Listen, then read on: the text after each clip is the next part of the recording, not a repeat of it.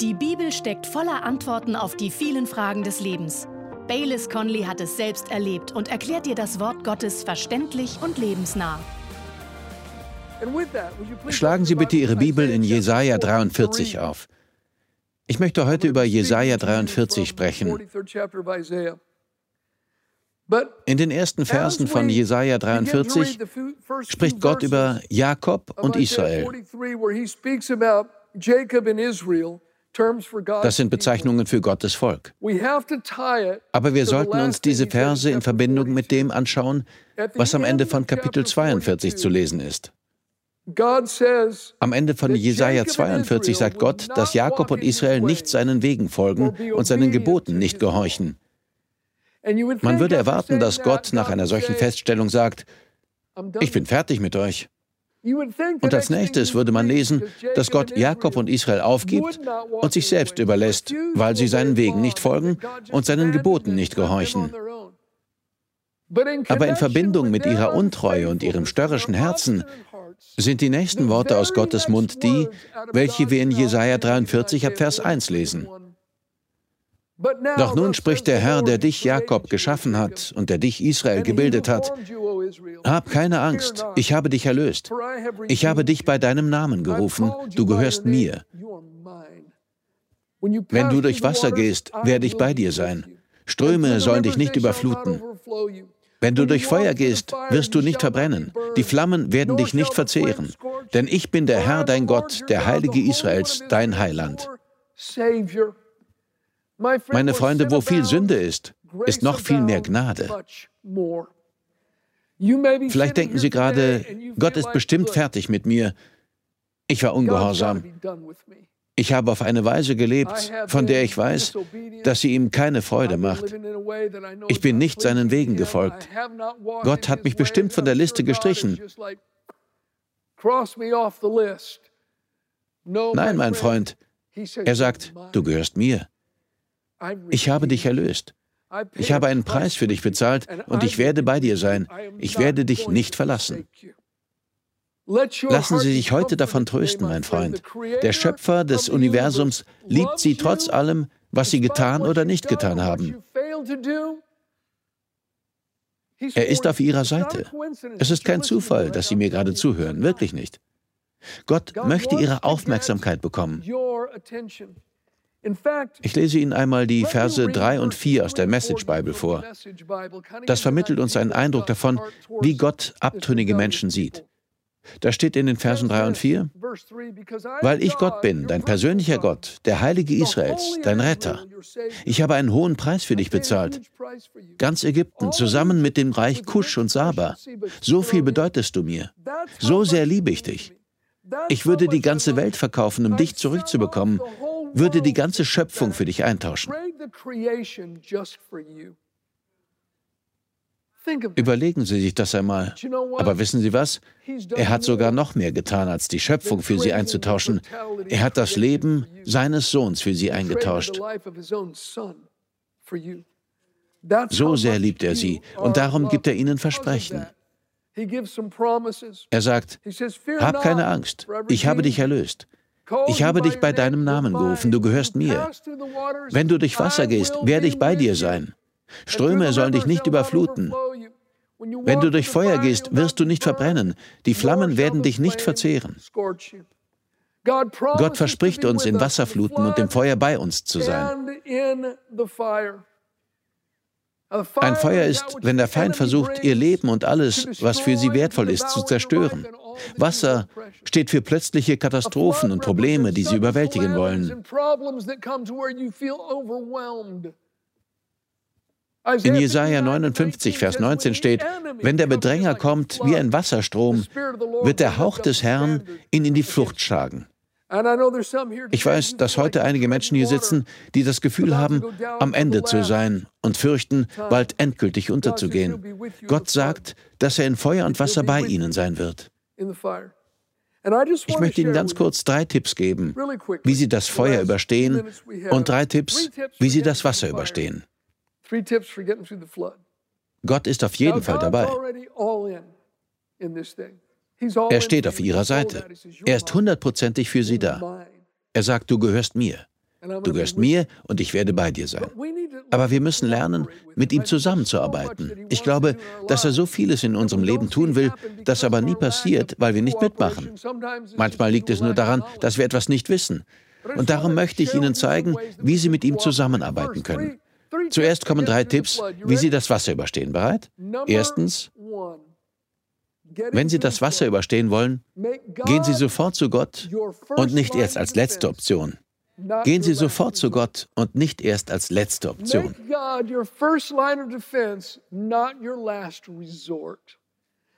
Ich möchte Ihnen etwas aus Psalm 18 vorlesen. Die Verse 2 bis 7 und dann Vers 17.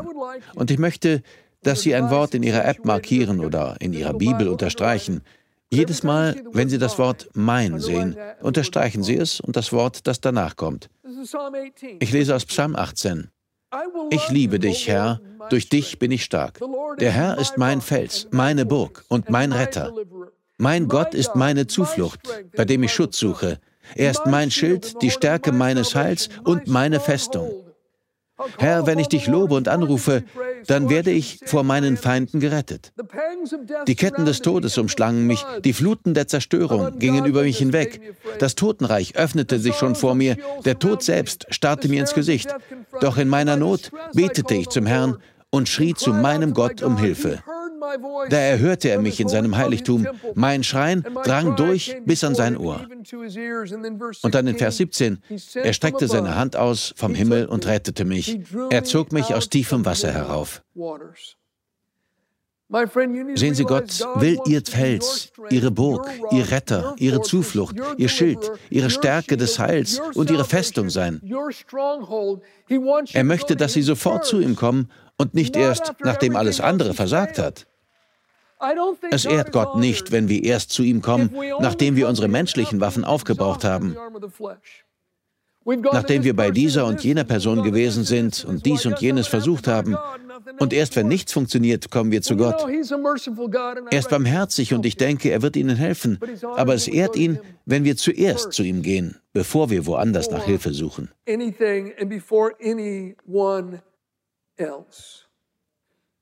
Zweitens, wenn Sie das Wasser überstehen wollen, wandeln Sie in der Liebe. Im Hohelied 8, Vers 7 steht, große Wassermassen können die Liebe nicht auslöschen, Ströme sie nicht überfluten. 1. Korinther 13, Vers 8, die Liebe wird niemals aufhören.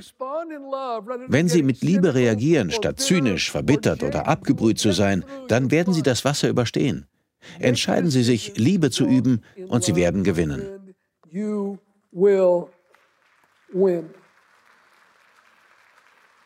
Auf der Rückseite meiner Bürotür hing lange eine Titelseite der LA Times. Es war ein Bild. Ich glaube, es war aus den 90ern von einer Überschwemmung im Mittleren Westen. Und es war eine Luftaufnahme.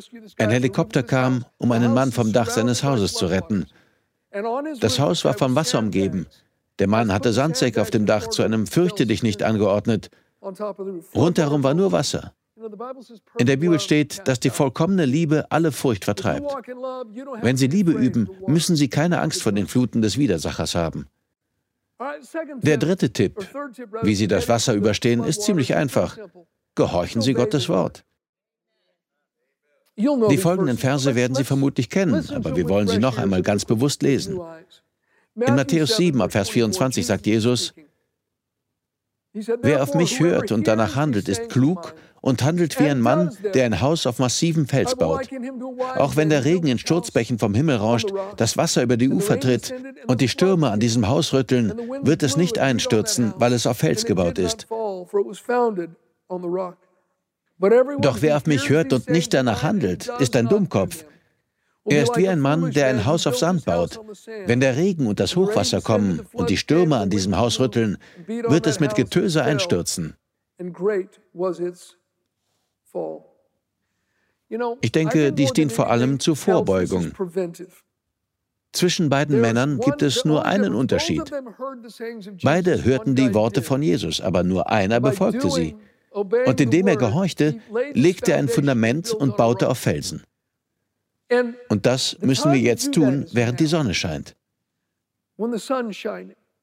Einmal fragte mich ein Freund, Baylis, wann ist der beste Zeitpunkt, um einen Baum zu pflanzen? Ich dachte nach und sagte, vor 20 Jahren. Er sagte, okay, und was ist der zweitbeste Zeitpunkt? Ich sagte, ich weiß es nicht. Er sagte, heute. Wir hätten schon vorher anfangen sollen, aber der bestmögliche Zeitpunkt ist jetzt. Es ist schwierig, ein Fundament zu legen und zu bauen, wenn es regnet und ihnen das Wasser bis zu ihren Knien reicht. Ja, ich bin sicher, dass Gott ihnen helfen wird, aber es ist besser, schon jetzt anzufangen. Vor kurzem habe ich einen Freund besucht. Er hatte gerade einen Bericht von seinem Arzt bekommen. Er hat eine ziemlich ernste Blutkrankheit, aber er hat schon ein gutes Fundament gebaut. But he already has a foundation built. Er hatte sich schon angewöhnt, Gottes Wort zu glauben und auszusprechen. Ich ging also zu ihm, um ihn zu besuchen, und er hörte gerade zwei verschiedene Predigten gleichzeitig. Eine lief in einem Raum und eine andere in einem anderen. In dem einen Raum hörte er die eine und in dem anderen die andere. Er hatte seine Bibel aufgeschlagen und seine Notizen lagen überall ausgebreitet. Und wissen Sie, ich bin zuversichtlich, dass er es durch diesen Sturm schaffen wird. Ich glaube, dass Gott ihm auch sonst helfen würde, aber er hat ein gutes Fundament gelegt. Gut, kommen wir von der Flut zum Feuer. Wir beschäftigen uns heute ein bisschen mit Feuer- und Hochwasserversicherung, also das Feuer. Drei Tipps, wie wir ein Feuer überstehen. Erstens, dienen Sie Gott kompromisslos und ohne Scham. Kompromisslos und ohne Scham. Ich möchte aus 1. Petrus 4, Vers 12 vorlesen. Da schreibt Petrus, meine lieben Freunde, erschreckt nicht über die schmerzhaften Prüfungen, die ihr jetzt durchmacht, als wären sie etwas Ungewöhnliches. Freut euch darüber, denn dadurch seid ihr im Leiden mit Christus verbunden und ihr werdet euch auch sehr darüber freuen, wenn er in seiner Herrlichkeit erscheint. Gut seid ihr dran, wenn ihr beschimpft werdet, weil ihr zu Christus gehört.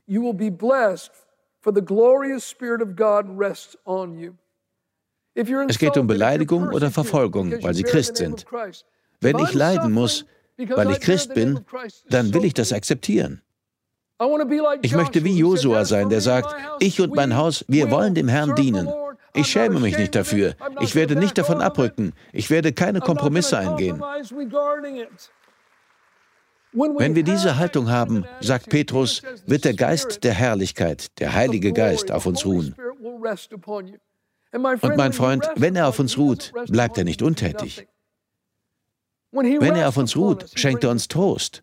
Wenn der Heilige Geist auf uns ruht, führt er uns. Wenn er auf uns ruht, schützt er uns. Wenn er auf uns ruht, schenkt er Kraft.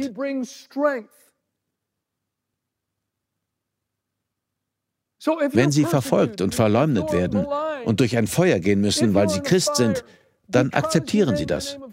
Seien sie kompromisslos. Do not compromise. Sie kennen sicher die Geschichte im Buch Daniel über Schadrach, Meshach und Abednego, die drei hebräischen Jungs.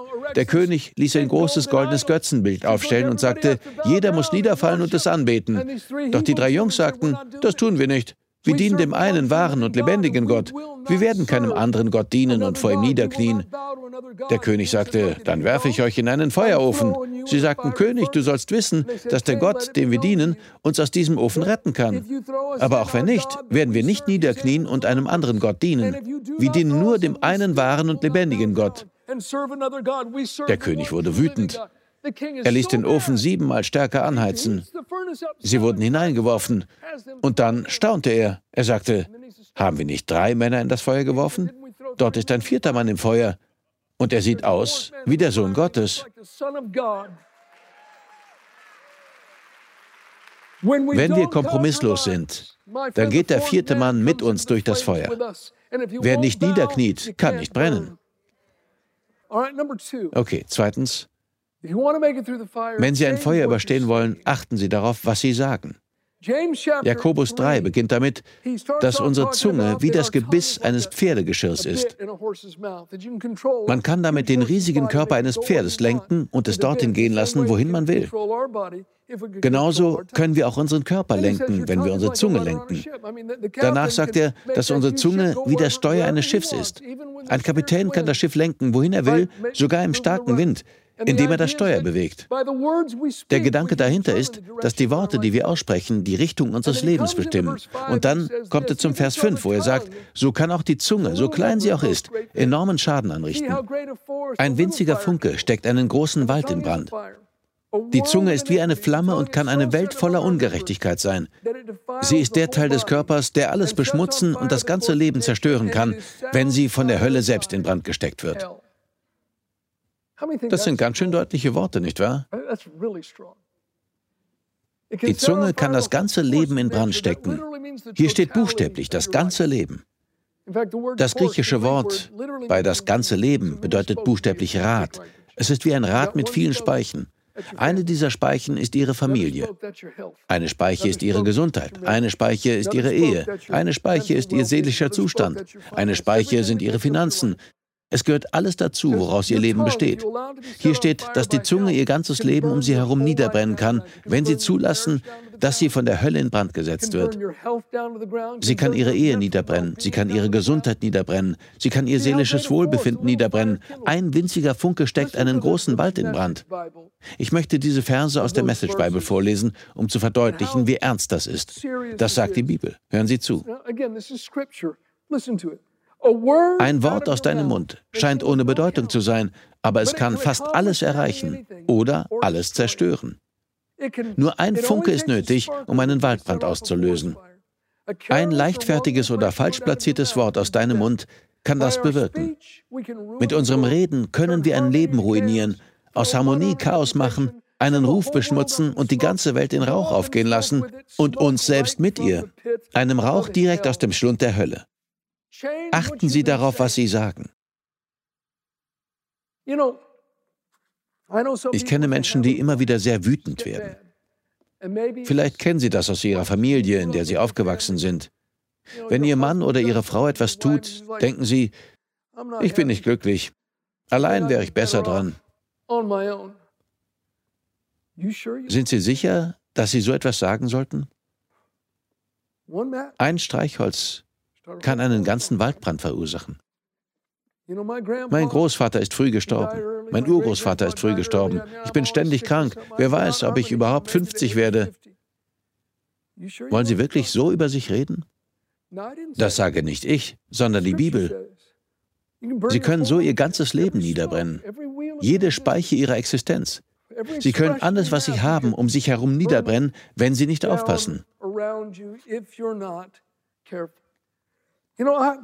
Ich werde nie über diese Sünde siegen. Wahrscheinlich komme ich schon in den Himmel, aber eher als eine Art Kriegsgefangener. Wirklich? Wollen Sie wirklich so über sich reden? Jakobus sagt, dass unsere Worte Macht haben. Sie werden das Feuer nie hinter sich lassen, solange sie mit Streichhölzern um sich werfen. Wenn Sie aus dem Feuer herauskommen wollen, werfen Sie keine Streichhölzer mehr. Achten Sie auf Ihre Worte. Hier steht, dass die Zunge von der Hölle in Brand gesteckt wird. Denken Sie mal darüber nach.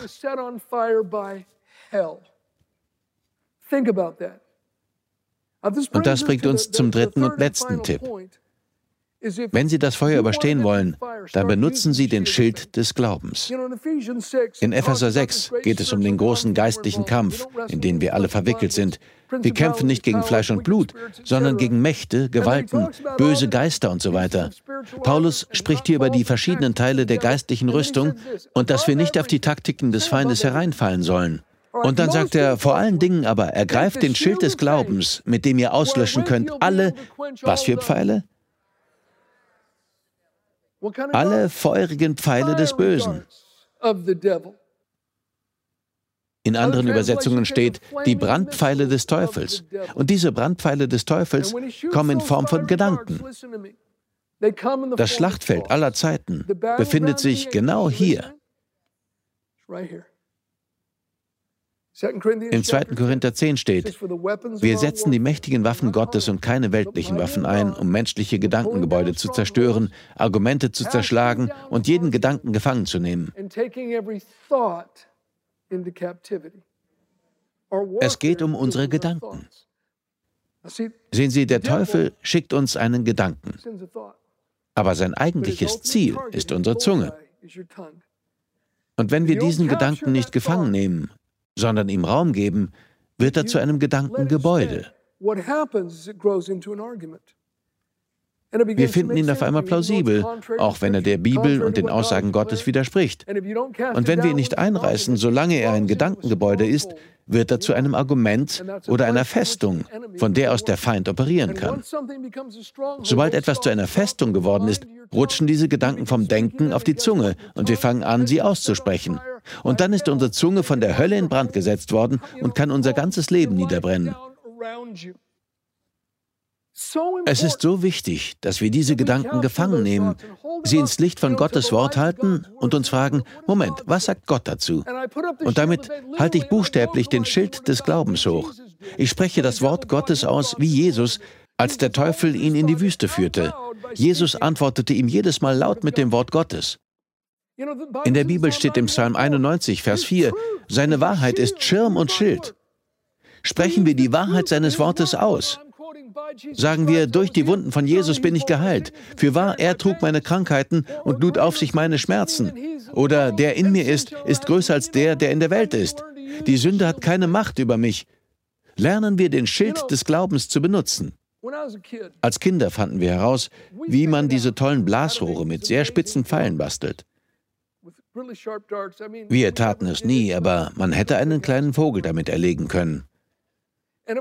Als guter Opa habe ich natürlich auch meinen Enkeln beigebracht, wie man sie baut und damit schießt. Schließlich ist das die Regel, nicht wahr? Als Opa bringt man ihnen alle Dummheiten bei. Man muss einfach. Und ich werde bei der Operprüfung ganz bestimmt nicht versagen. Meine Enkel sind übrigens ziemlich gut mit ihren kleinen Blasrohren und wissen, wie man sie baut. Als wir noch Kinder waren, spielten mein Freund und ich ein Spiel. Wir stellten uns etwa 10, 15 Schritte voneinander entfernt hin. Jeder hatte einen Pfeil. Einer sagte, du zuerst. Dann hielt man sich die Augen zu und stand da und der andere schoss auf einen. Autsch. Gut, ich bin dran. Und man blies den Pfeil. Ich zielte normalerweise auf das Knie, weil das am meisten wehtat. Wir saßen also da und schossen aufeinander. Das Blut sickerte uns buchstäblich durchs T-Shirt. Ein Riesenspaß.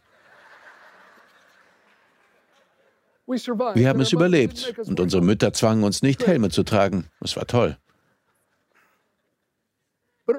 Aber das erinnert mich an einige Christen. Sie stehen einfach da und lassen den Teufel schießen. Sie heben nie den Schild. Sie benutzen ihn nie. Sie akzeptieren die Gedanken einfach. Und dann wachsen sie zu einem Gebäude heran und dann zu einer Festung, die ihre Zunge entzündet und ihre Welt in Brand steckt. Aber mein Freund, Sie können alle Brandpfeile des Bösen auslöschen, wenn Sie anfangen, den Schild des Glaubens zu benutzen. Ich fasse zusammen. Um das Wasser zu überstehen, gehen Sie zuerst zu Gott und nicht erst als letzte Option. Üben Sie Liebe. Gehorchen Sie dem Wort. Um ein Feuer zu überstehen, dienen Sie Gott kompromisslos und ohne Scham.